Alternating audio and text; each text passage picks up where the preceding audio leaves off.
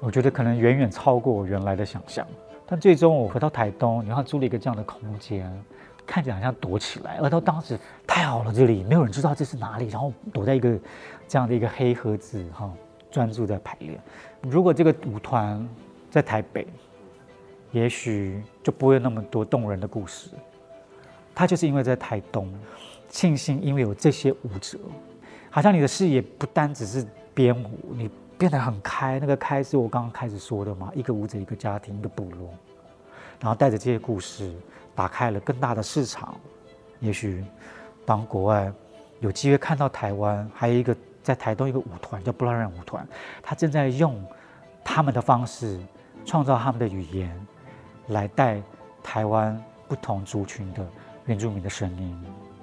所以我觉得远远超过我的原来的期待了。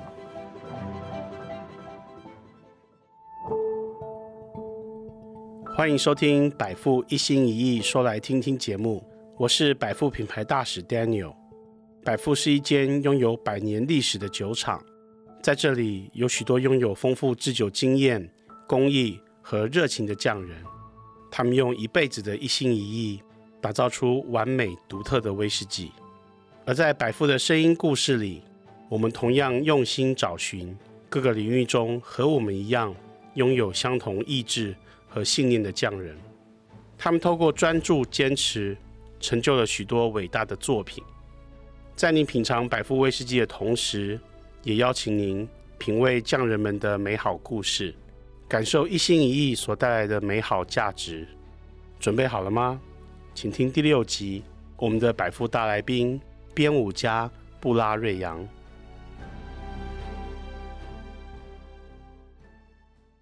为什么跳舞啊？其实当然最开始的影响，当然就大家有刻板印象嘛，就原住民好像从小喜欢唱歌跳舞这件事情，确实，我觉得应该是环境的关系。再来，我记得我小学二年级的时候，我的二哥第一次带那个 Michael Jackson 的音乐回到台东部落，然后就放那个音乐，然后他就开始跳舞。然后就被这个音乐吸引，然后就跟着哥哥一起这样乱跳，所以我觉得那个影响启蒙是因为哥哥，然后因为 Michael Jackson 的音乐。但一直到我小学四年级、五年级，大概十岁的时候，那时候我的姐姐是念国中的舞蹈实验班，然后我第一次看到跟接触除了传统舞跟 Michael 这样的舞蹈之外，哦，还有芭蕾舞啊什么，所以他就带着我去看了一场演出。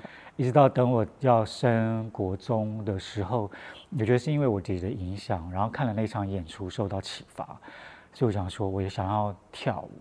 但随后我才知道，原来那场演出是非常知名的舞团云门舞集的其中一个作品。直到我国中毕业之后，知道高雄有一所台湾成立的第一所高中舞蹈实验班——左营高中，所以我就只身一个人去应考。我没有学过任何一个舞，然后去参加考试，然后当然是乱七八糟嘛。你可以想象一个没有学过舞的人跳芭蕾、跳现代舞、跳中国舞，完全不会。你就看到一个很黑的小朋友那边动来动去，跟着平地人一起那边应考。但是最终在考试完之后就被询问了，有一个老师就问说：“你从哪里来？叫什么名字？”我就说：“哦，大王国中，呃，当时用汉名嘛，叫郭俊明。”然后就说：“那如果让你考上，你会来念吗？”所以你可以想象哈，就是大概两个小时的考试，其实已经很挫败。我不认为我会考上了，但因为这句话，如果我让你考上，你会来念吗？燃起了一种希望，这会不会有机会真的可以来念？所以我一直点头点头，然后就说：“会会会会，我我我会我会这样。”那这个问我的老师其实就是。啊，云门的创办人林怀民林老师，所以因为这样，我才开始进入了舞蹈。布拉瑞扬·帕格勒法出生于台东嘉兰部落的排湾族编舞家。布拉瑞扬的意思是快乐的勇士。布拉在十二岁时就立志成为一名舞者，在就读台北艺术大学期间，首次接触编舞。毕业后进入云门舞集，成为正式舞者。巡回全球演出独舞，一九九八年获亚洲文化协会奖学金赴纽约研习，曾为现代舞之母的舞团美国玛莎葛兰姆舞团以及台湾云门舞集云门舞集二创作，并受温哥华冬奥艺术节、美国维尔国际艺术节、雅各整舞蹈节等国际重要场合邀请演出。布拉的作品深受国际喜爱，并被赞誉形容为狂野、具原创性的幽默，充满快感和惊异，令人对现代舞上瘾。二零一零年，当布拉瑞扬在美国纽约林肯中心与玛莎·格兰姆的舞者拉着手谢幕时，他心想：如果一起拉手的是自己的人，该有多好！因为这样的初衷，他产生了回家跳舞的想法。二零一五年，布拉返回台东家乡，成立布拉瑞扬舞团，从原住民族的人文底蕴出发，在靠山面海的自然环境里。带着部落里喜爱跳舞的孩子，借由声音与身体动作关系的发展，展现原住民当代舞蹈的身体表述和语汇。刚开始的时候，其实这个初衷很单纯。我在外面跳这么多年，我的家里人很少有机会看我演出。到开始编舞，他们更没有机会看到我的创作。所以常年在外面，我在纽约的林肯中心的 Rose Theater 在演出，然后帮格兰姆舞团编舞。那对一个编舞者来讲，演后的上台谢幕是很平常的事情。可是那一年很特别，因为在特殊的环境舞台，所以当我踏上舞台，转身看到观众起立掌声鼓掌的那个时刻。这是我有生以来第一次这么想念我的爸妈，很大的原因是因为我觉得我努力了很久，然后在异地，在国外，那个虚荣心吧，或者那种所谓小小的荣耀，我很想分享给他们，可是他们没有看见。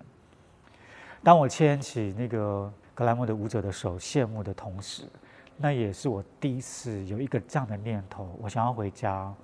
如果我有自己的舞团，我有自己的舞者。也许他们是原住民的孩子，牵起他们的手一起羡慕。我们不一定要在林肯中心，也许在部落，让我们的族人、他们的爸爸妈妈可以看见他们在做他们热爱的舞蹈的事业。那回去，你看，从二零一五年到现在七年过去，台湾有七百多个部落，有五十五个原住民乡镇。除了剧院的演出之外，我们当然很努力，希望可以带着剧院的这些作品回到自己的部落。所以我们已经去了二十九个部落演出，但是去了二十六个原住民乡镇，有五十五个，我们还要努力嘛。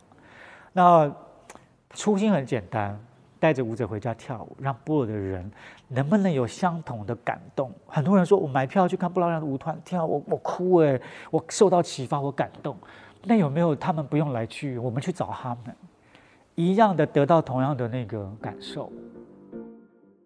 因为热爱跳舞，即便从小没有资源，家人也无法支持理解，布拉瑞扬仍然把握每一个可以实践梦想的机会，一路进入科班训练，跻身顶尖舞团，站上国际舞台，而最终他选择回家跳舞，从一个舞者的身份到编舞家。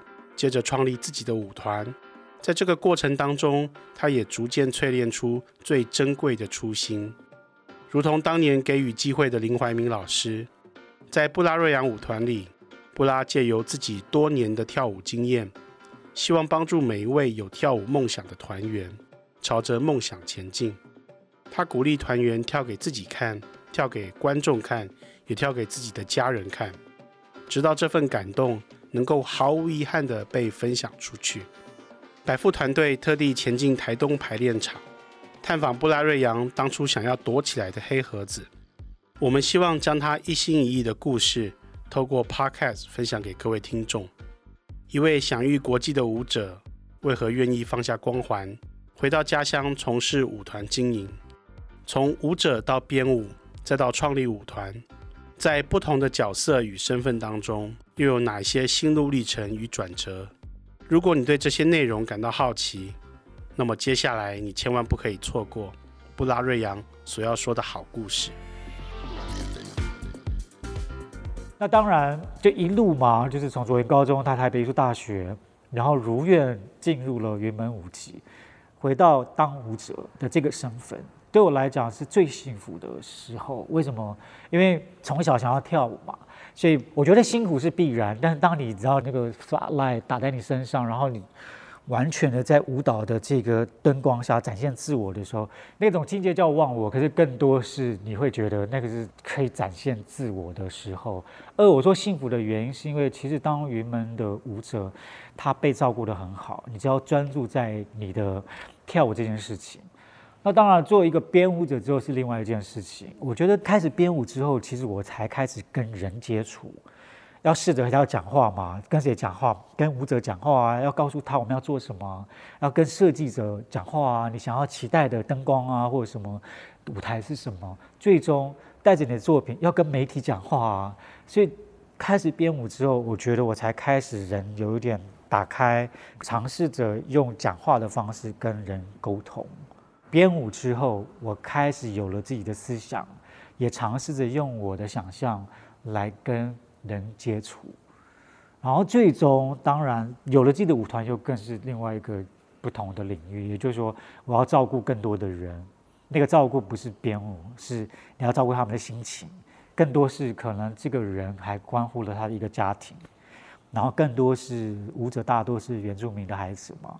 所以我觉得三个不同的阶段，舞者可以做自己，然后当编舞者的时候是跟人接触，当有自己舞团之后，你要关注更多事情，而且你不是经营者，你是还要是创作者，还要是陪伴者，然后你还要关注每一个人进来之后他们的心情，然后还要让他们相信在这个地方他可以托付他的人，因为创作是这样，人跟人之间的交流嘛，他相不相信你，他才会愿意交托给你这样，所以最难的是此刻。然后按照自己的呼吸，脚步慢慢的往前走，可以吗？是啊。好。来了，来了。因为我的声音其实蛮好的，但是你可以唱的把声音更唱出，唱出来一点点。没有气。多吸气，但是多吸气，多吸气。好。努力。第一组，第一组先。刚刚的可以吗？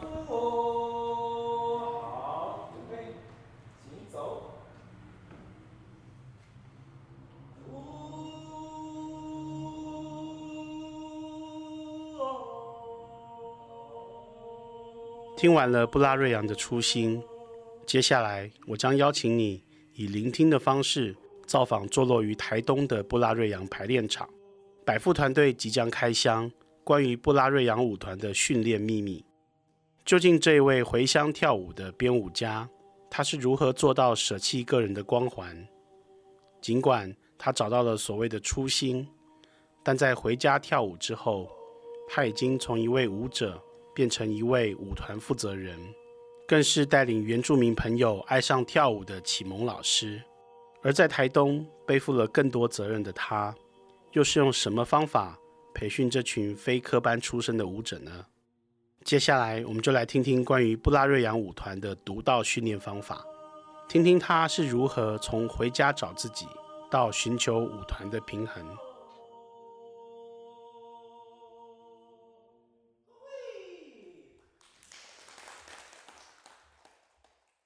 其实人的话，好像创作到某一个阶段之后，就突然好像会回归询问自己，探索我从哪里来，我为什么要使用布拉瑞扬。但来了之后，我常常在想哈，大部分的舞者在这里的孩子不是科班生，他也不是从小就很清楚知道我就是要生来跳舞，他只是热爱表演。他来了之后。我刚开始工作的时候，其实遇到很大的挫折。最主要的原因是因为我当然一生常年习惯于跟所谓的学院派的是专业舞者来工作，所以我说什么，大概他们很快就可以接受到，然后产出身体，然后很容易就可以工作。但我跟舞者工作是讲什么没听懂，然后花了很长时间也生不出东西，就很困惑。直到有舞者就开始会问说：“你不要用。”这种方式跟我们，我说你不要用台北的脑袋跟我们工作，要不然就是你带我们去山上，不要用叫我们用想象的，我们想象我们不会想象，他们要实际的劳动，他们才会长出东西。我觉得那个是一个很大的一个提醒，然后让我知道不要自以为是。如果你不会因材施教，就是说你不会去看见每一个人，把这些你认为他们不够好的成为他们的好，我永远不可能。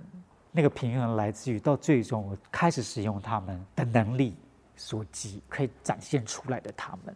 当我转了这个念头，就发现我慢慢认识了他们，然后就发现他们的个性，而这些个性的这个差异，成了这个舞团最特殊的一种表现方式，而得到了一个提醒。对啊，我以前跳舞的时候，我一直在服务作品，我一直失去了作为我这个个体的展现。既然他们没有那些所谓的我的认定的身体的一种好。那我们能能不能借由他们的这种独特的这种个性，来去呈现他们自己，去找那个平衡，以至于所有人来看我们的演出的时候，他们的获得更多，到最终，他们不是在服务布拉瑞扬的作品，他们是在寻找自己跟作品的连结，最终他会有一种存在感。因为创作得到连结之后，他就会找到自信。谢谢今天接纳我们的素。对，这是我们百富的这个扛把子。哎，没有没有不能。然后我那时候想到今天想要做这个 podcast，因为我们有一个系列的酒，就是用酒唱你的故事去做出一款一款威士忌，然后就想说，哎，布拉瑞扬。我们有很多部落的故事变成舞作去传达，就觉得哎好像，所以去年我哎去年还前年在谈的时候就一直很想来。终于在跨年的这个二零二三年可以来这样子，对，谢谢大家。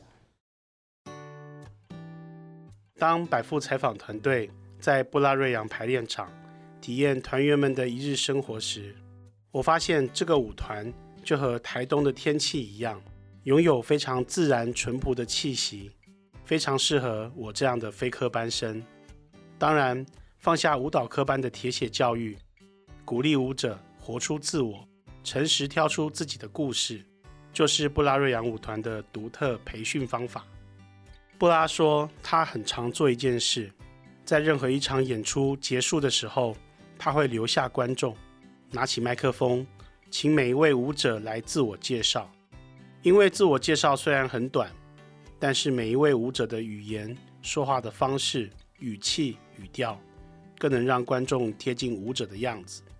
他希望观众不要只看见作品或是布拉瑞扬，而是能看见舞者的故事。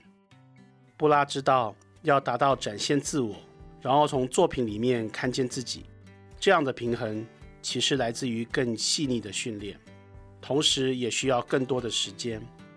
但是他仍然愿意用他的独特方式，和这群非科班生进行一场又一场的生命对话，同时也在这样的自我探索过程中，逐步打造出独一无二的布拉瑞扬舞团。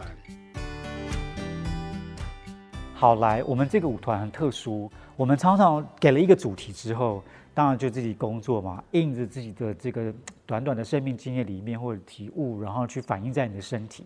它有条件上的一种悬殊，有人身体能力当然很好，有人点子很好，但身体不够好，那你就用自己的方式去做。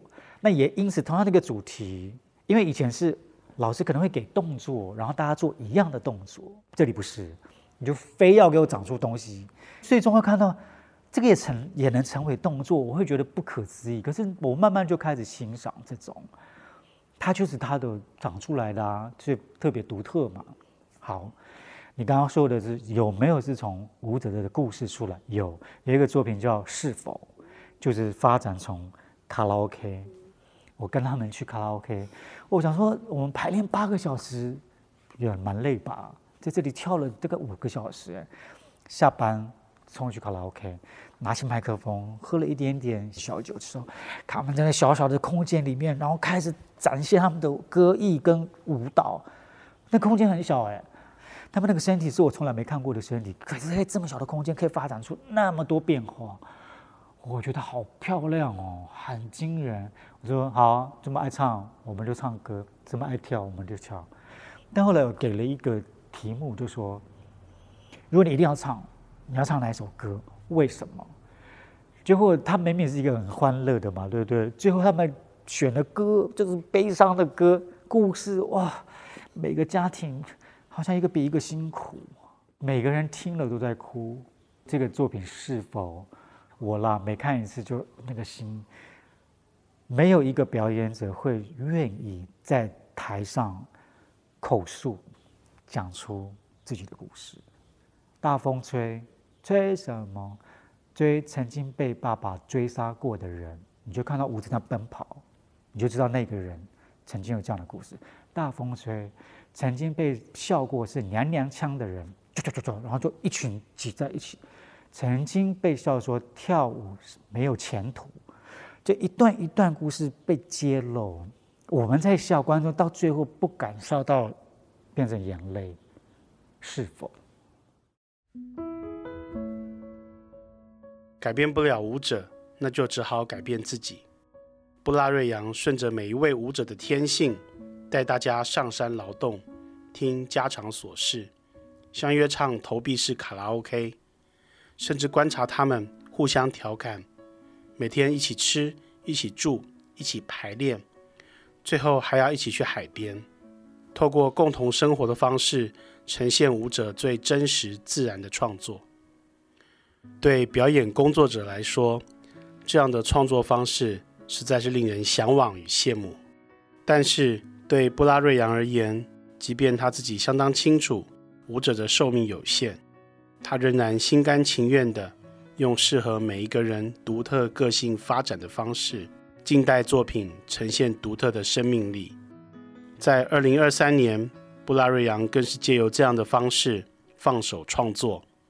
他结合排湾族的创作歌手阿豹以及艺术家雷勒丹，推出最新的作品《我我们》，借由各自独特的生命体悟。一同探索排湾族的血液流动，观众也因此跳脱传统原住民歌谣与舞蹈的接收方式，以更崭新的方式认识排湾族人所展现的独特生命力。接下来我们最新的一个制作叫我我们，然后排湾语是嗲恩嗲们，这次特别邀请了一个排湾族的一个艺术家磊勒丹。我认识这个人最主要的原因是因为。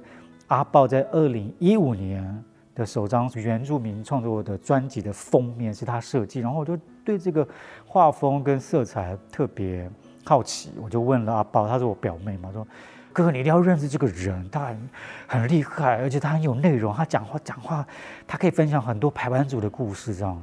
我说好，因为一定会有一天我要做排湾族，我再找他这样，所以最后借由阿豹的引荐嘛，然后就。就认识了他，所以就邀请他。是在部落长大，其实他是混血儿，他是排湾族跟非原住民汉人的混血。可是他因为从小在部落长大，他每一个分享每一个故事都仿佛就觉得我明明是排湾族，但我在听另外一个族群的故事，然后特别动人。我想说，这明明比我年轻二十岁，怎么那么多故事可以讲啊？这就是养成，我特别羡慕的。那阿豹是他透过台湾母语的这个创作呢，开启了另外一种不一样的听觉。因为以前我们做原住民创作歌手的创作都还是比较趋向于这种类传统啊，比较仪式性的，他的完全不一样嘛。那今年他就说了，想用电子电子音乐来创作的话很好，有了一个这样的一个画家，然后一个这样的电子的音乐的一种刺激，其实就开启了我们另外一种不同的身体的动能嘛。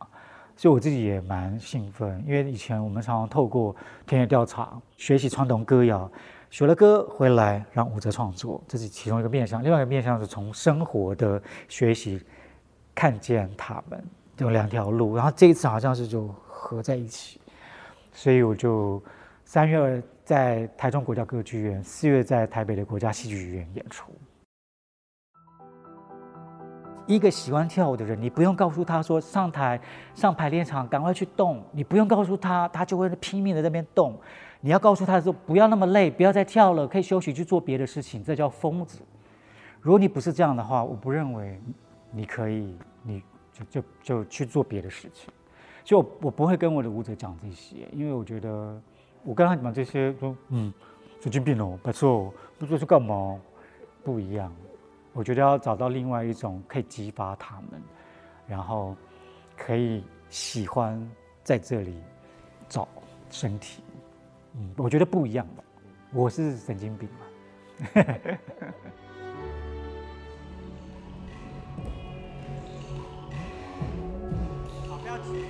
在听完了布拉瑞扬的初心以及独特的创作方式之后，接下来我们要来感受有关于他的创作态度。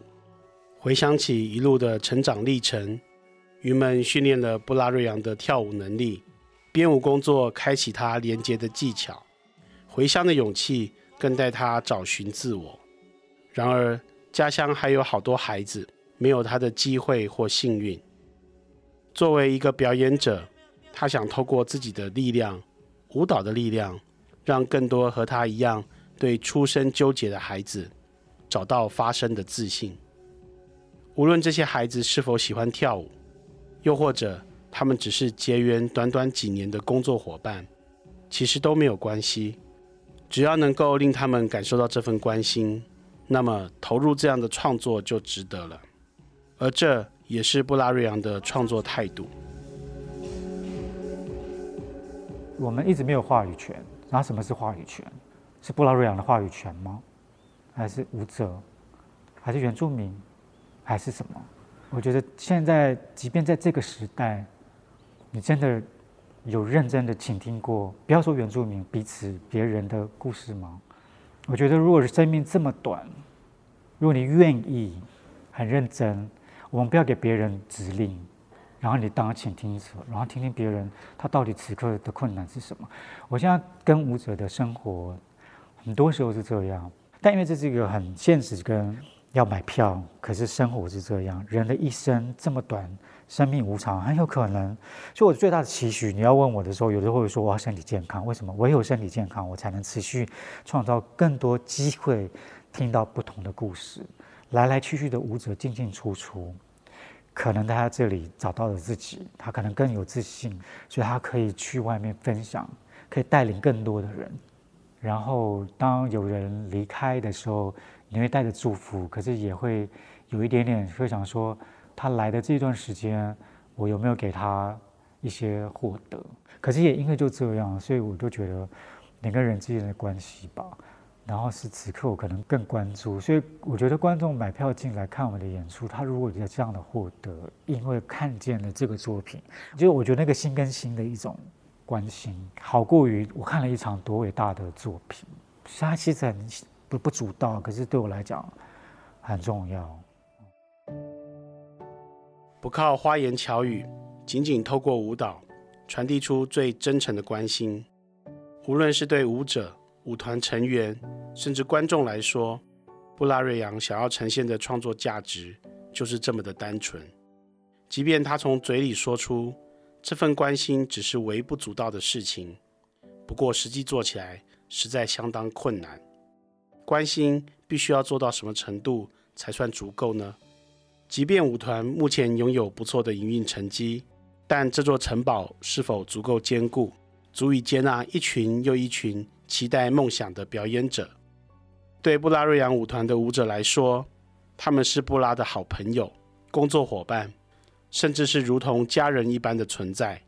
深知舞者职业寿命有限的布拉，面对舞者的未来，关心是否足够呢？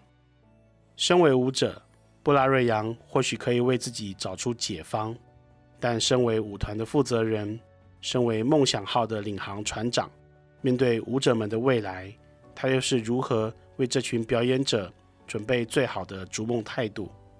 如果你也正在追逐实践梦想，我想接下来布拉所给到的建议应该能够帮助到你，继续向前迈进。我应该是这样说，我想的可能会比较多是，因为舞者的寿命本来就很短嘛，等到一个年岁之后，他可能就必须离开。我们能做的其实还是有限。舞团不跳舞，你可以当排练指导；不跳舞，也许就可以看看有没有可能去做行政或其他。然后这个排练场在这，然后我曾经鼓励他们，就说你可以开课啊，你可以带更多的人现阶段可能做的也只是这些。那你要做其他的人生规划，我比如说像其中一个舞者王杰，他曾经离开过嘛，他就说老师我要结婚，说要赚钱，然后他去当他就因为他有丙级的那个执照嘛，其实他就去饭店去当二厨，做做做做做做做炒炒炒，没没几个月之后，老师我回来，就我觉得这蛮好，就是说你会知道你最终你的选择是什么，然后你就会更热爱。我觉得大家就是珍惜这段时间，然后尽可能的给他很多鼓励跟启发。然后至于我在跳舞之后的这个人生规划，我觉得在我们的生活过程当中，其实彼此的分享一直在提醒。你真的把舞蹈当职业的人，他其实我们就会讨论啦，你的你是不是可以来做什么，再做什么？但如果你没有，你就已经知道我三十岁就要离开，我要去当什么什么的。其实我们彼此都会聊，都会知道。然后才会更更提醒他们说，那我们要更珍惜这些。你会愿意留下来，那一定有什么东西你还没想要，在第三季的 Podcast 节目当中，百富探访了来自各个领域的职人，邀请他们来分享自己的初衷、独特的创作方式，同时也在每次的访谈最后，邀请职人们和我们分享他的创作态度。以及关于他的一心一意，或许我们发现有可以学习之处，有朝一日帮助自己踏上梦想之路。百富在深入台东部落排练场的采访过程当中，发现布拉瑞扬的一心一意其实非常单纯，不过要真正实践起来，或许很难有人能够做到。为什么呢？因为他的创作不单单只是舞蹈，更多的是和人的连结。生活的连结，有时他还必须在不同的身份当中努力地维持平衡，直到成就每一件作品。关于这样的一心一意，我很难找到合适的字眼来形容，或许是叫做决心吧。但无论如何，我还是诚心邀请你听听关于布拉瑞扬亲口阐述的一心一意。当然，这个专注是是最基本了。我觉得一任何一个艺术创作工作者，或者不知道，但至少，我就觉得他的专注是很最最基本的、最必须要有的某种特质。然后二是我我觉得是这样哈，就会把简单的事情，也不是说复杂，而是你要让他有点困难的做一个动作，你其实你会了，但是如果你还要把它做成一百次、一千次。别人看起来你不就会了吗？可是你要有那个特质，就觉得他就是不够好，所以耐得住这个体力，跟耐得住这种枯燥，看似枯燥，但你乐在其中，然后得到一点点成就的那种特质，当然专注是必然。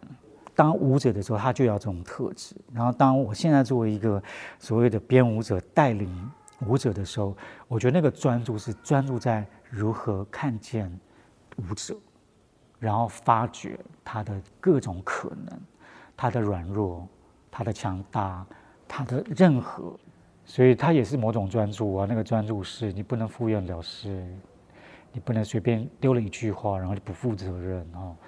所以你要取得他对你的信任，然后相信这件事情，他才会愿意呃分享嘛。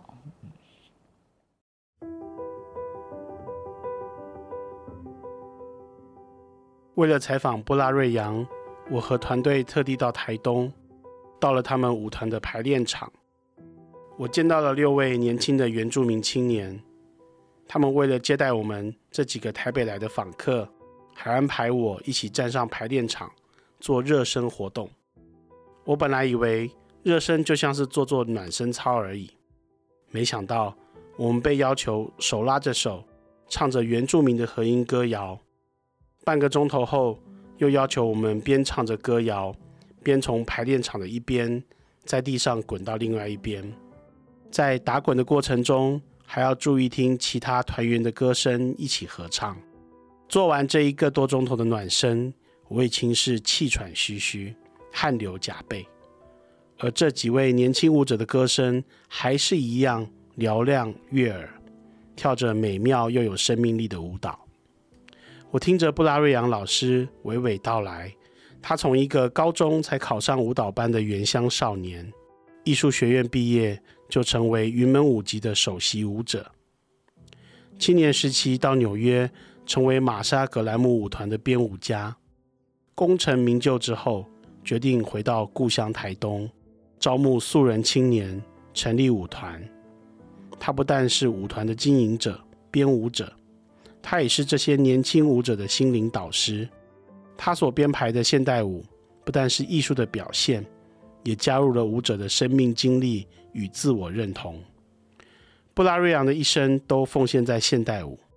他跟我说，他的生活自律单纯，每天脑中想的都是舞蹈创作。对我来说，他的人生就是一心一意的最好诠释。我在酒厂短暂实习的过程中，学习到酒厂匠人的一些简单基本工艺。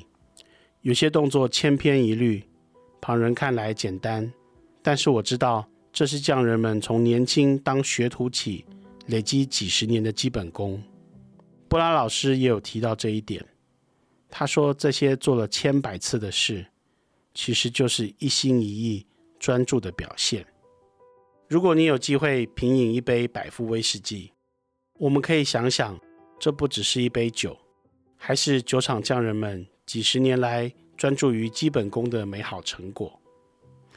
谢谢您收听这集的百富一心一意说来听听，我是百富单一麦芽威士忌品牌大使 Daniel，我们下次再见。